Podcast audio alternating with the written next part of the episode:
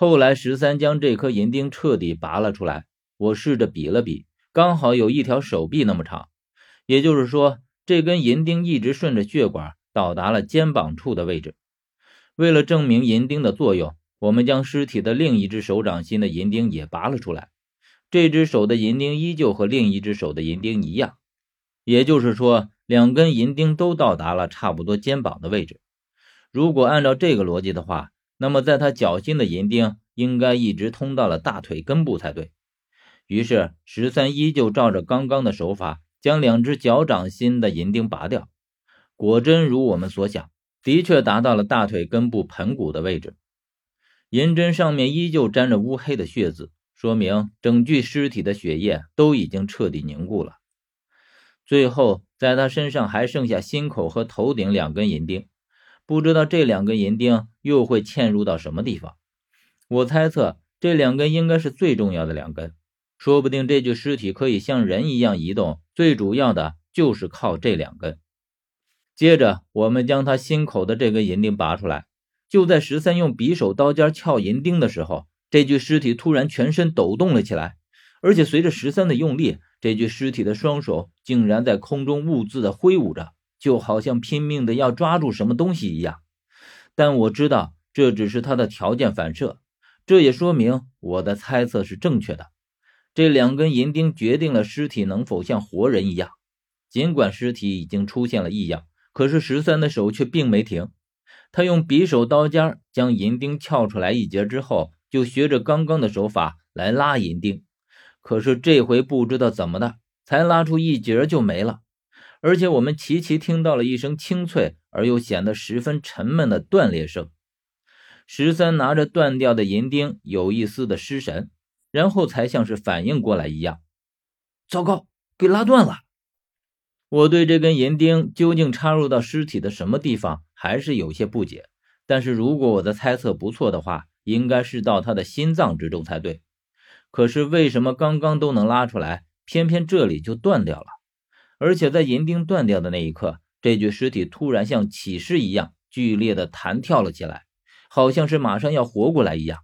因为整个身子，因为整个身子被吊着的缘故。他又被拉着撞在石塔上，发出“砰”的一声闷响，然后整个身子就像触电一样不断的颤抖着。我问十三：“这究竟是怎么回事？”十三想了想：“如果我没有猜错的话，这应该就是最出名也最诡异的纵尸了。”纵尸这个名字我听过，说的就是一类人。能够凭借一己之力来驱动尸体，但是纵尸和赶尸又很不同。虽然同样是操纵尸体，但是赶尸需要借助符文和一些工具，而且被操纵的尸体也只是一具行尸走肉。遇到上不去的台阶、地势高的地方，尸体自身是没有办法上去的，必须依靠赶尸人的帮助。而纵尸却不同，纵尸是真正意义上的操纵尸体。古时候甚至有人将纵尸描绘成阴兵，当然，阴兵和纵尸并不是一类。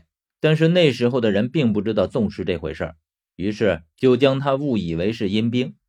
这足以看出纵尸的诡异和强大，甚至已经可以与阴兵媲美。纵师出现于商周时期，可是究竟起源于什么时候，却没人知道。据说被称为僵尸鼻祖的皇帝的女儿汉魃。就是最早的纵师，所以纵师究竟起源于何时，没人知道。但是纵师真正频繁出现的时候，却是商周时期，特别是商代。那个时候巫蛊流行，纵师更是被称之为奇术。但是这门奇术却甚少有人懂得如何使用。一时间，纵尸人变得神秘而不敢招惹，地位非常之高，所以当时的人们都称纵尸人为阎罗王。意思就是他们有着能够号令死人的能力。现在我们竟然就在这里遇见了一具真正意义上的纵尸，而且还发现了他最为隐蔽的秘密。原来纵尸并不像流传的那样，只需要纵尸人的一个口诀、一个心意就可以活过来。他也是必须借助一些东西的，就比如这些银钉。但是这些银钉却很奇怪。材质也并不像是纯银，因为纯银白亮而软，非常容易折断。可是这银钉却有着很好的韧性，而且颜色呈白乌状。虽然一眼看上去的确是银，但是里面一定还添加了其他的成分，绝不可能是纯银。但是我们毕竟只听说过纵尸这回事儿，对于纵尸却不能说是一知半解，可以说是一无所知。所以，对于控制尸体的银钉，自然也就是一无所知。